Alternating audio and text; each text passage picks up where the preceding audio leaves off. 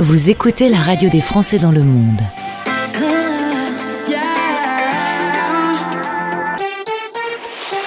Le podcast. Il était journaliste en France. Il est né en- du côté de Saint-Malo. Tout était bien en France.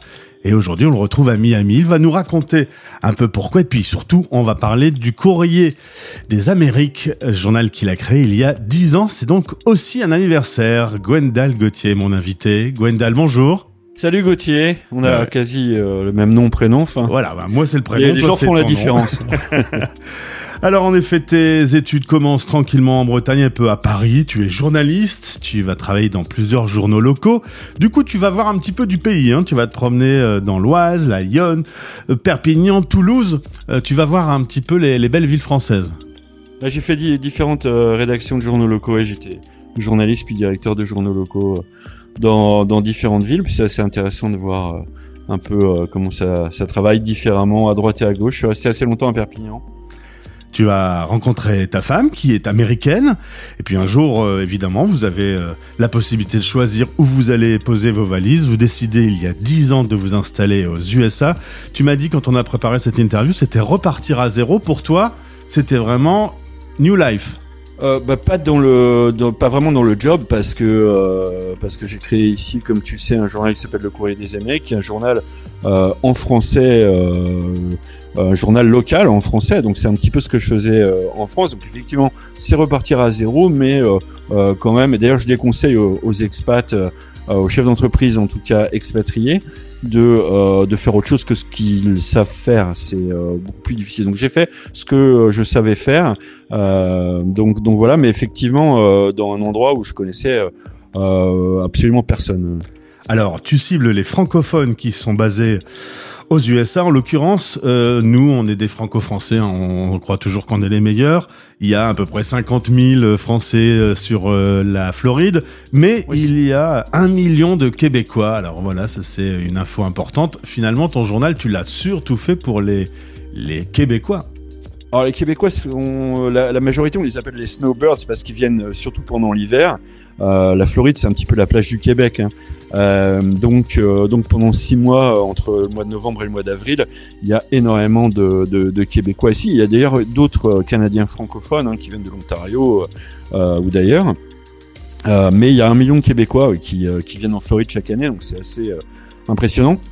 Certaines villes comme Hollywood, Pompano Beach, Fort Lauderdale, où euh, ça parle que français euh, à la plage euh, toute la journée. Ah, tu me disais 90% des gens se promènent dans la, la rue et parlent avec euh, l'accent À, à français. Hollywood, sur la plage d'Hollywood, oui, C'est t'as, ouf. t'as- là, là aujourd'hui, euh, il fait beau et tu as, tu as 90% des gens qui doivent, qui doivent parler euh, français à la plage. C'est assez impressionnant. Après, maintenant, pendant l'été, il y a quand même beaucoup moins de, de Canadiens, donc nous, on continue le journal et euh, il est à destination des, euh, des deux co- des communautés, des Français, des, euh, des, des, des, des, des- des Canadiens, euh, de manière euh, assez indistincte. Quand on a des informations, on les passe et puis euh, les Canadiens vont euh, dans des restaurants ou des boulangeries françaises sans aucun problème les chefs d'entreprise font affaire les uns avec les autres, euh, ils se rendent des services. C'est beaucoup plus facile quand même entre francophones euh, de se rendre des services. Euh, voilà, si, euh, si, si, si une entreprise a besoin d'un chauffeur routier, un transporteur, elle va prendre un, elle peut prendre un Canadien. euh, c'est pas, c'est pas incompatible quoi. Euh, on aime bien faire euh, travailler euh, les uns avec les autres, euh, donc ça fait une petite euh, communauté sympathique. Alors du coup, tous les mois, le papier sort, 50 000 exemplaires. Il y a la version internet également. On le trouve dans les cafés, les restos. On le trouve dans On, les on est écoles entre 20 françaises 000 et 50 000. 50 000 c'est notre, euh, notre, notre tirage euh, maximal. maximal. Euh, Dans les écoles françaises, dans les consulats. Et alors, on le trouve dans ces fameuses boîtes qu'on voit dans nos séries américaines là, de France. Ces boîtes à journaux. Euh, Ouais, ouais, exact, on a des boîtes, ouais, ouais. Et tu m'as dit, le premier journal est sorti le 1er juillet 2013. C'est comme si cette date, euh, tu t'en souvenais par cœur. Tu te souviens du- de la sortie du premier numéro Ouais, ouais, non, c'est, une aventure quand même, hein. Puis euh, surtout, euh, euh, c'est assez difficile de, de savoir quelle va être la réaction des lecteurs en plein été comme ça. Donc ouais, ouais, c'est une aventure marquante, on s'en rappelle. Tu as senti une évolution de la Floride ces dix dernières années? Alors, Il y a une donnée euh, que tu m'as apprise, par exemple ces derniers mois et notamment depuis le Covid. Euh, bah, c'est plus euh, en Californie qu'on crée des startups, c'est en Floride. Oui, non, il continue d'en créer en, Californie, mais en Floride, ça fait euh, ça fait bien avant la Floride, bien avant la Covid, hein, ça fait depuis, je pense, au moins 2016 qu'on est en tête de la création de start-up aux États-Unis. notamment dans la région de, Miami, mais ailleurs aussi. Hein, c'est assez performant à Orlando, Jacksonville, Tampa Bay.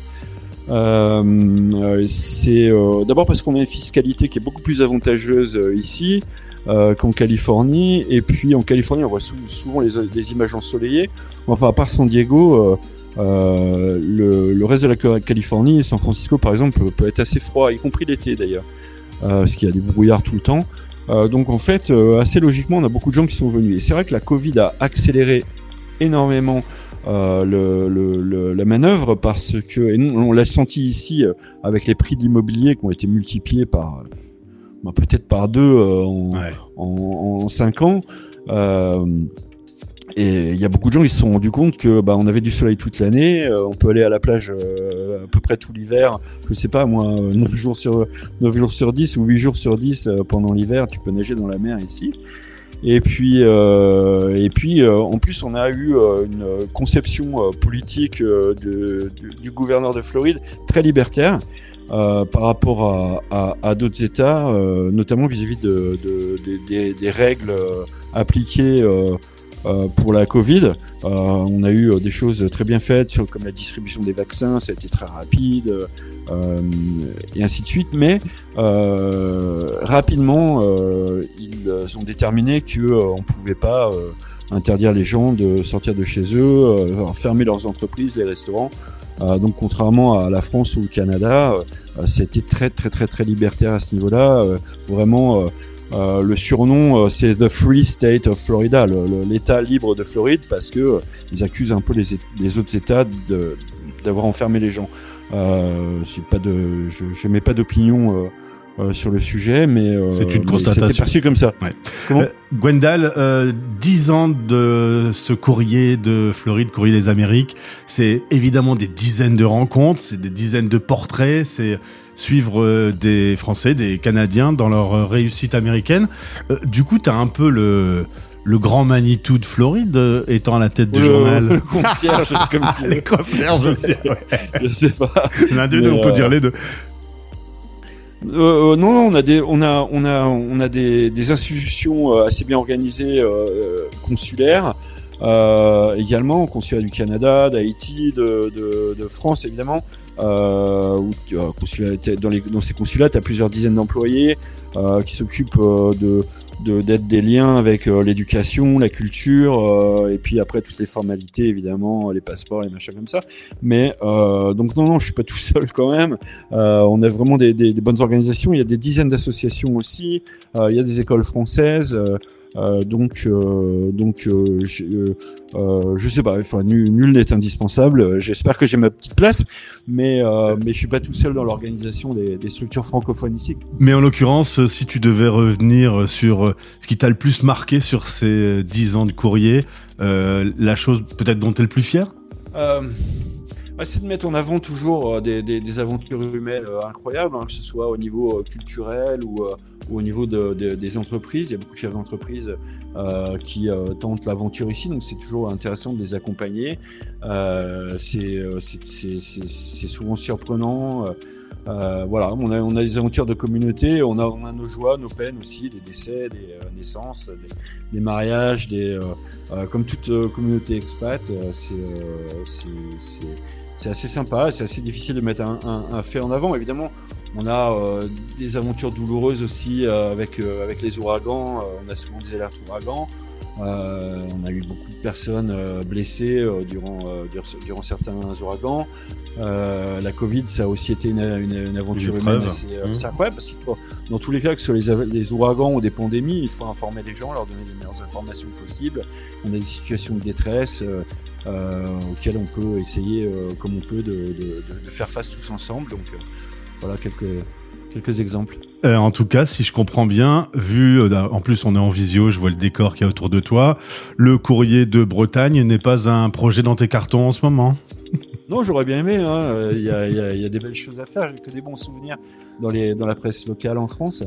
Euh, mais euh, mais ouais non non le, le déménagement en France c'est pas C'est pas, pas, je, je connais pas de gens qui habitent en Floride quand même euh, qui Et qui euh, rêvent d'aller en Bretagne. de- de- non, non, attention les, les, les auditeurs bretons vont, vont mal le prendre. J'adore la Bretagne, mais c'est vrai que qu'on a goûté au sud, que ce soit en France ou, aux États-Unis, c'est difficile de, de, se passer du soleil par la suite. En tout cas, euh, félicitations et bon anniversaire à toute l'équipe parce qu'il y a évidemment Gwendal Gauthier et puis tous ceux qui travaillent euh, sur euh, ce, ce courrier. Donc, on, a, bah, une- on a une équipe française et canadienne aussi euh, mixte, donc eh euh, ben, tu leur serviras un petit verre de champagne de la part de la radio des Français dans le monde. ça marche. Merci Gauthier. Portez-vous bien. À très vite. Merci. Salut Gwendal. Salut. Français dans le monde.fr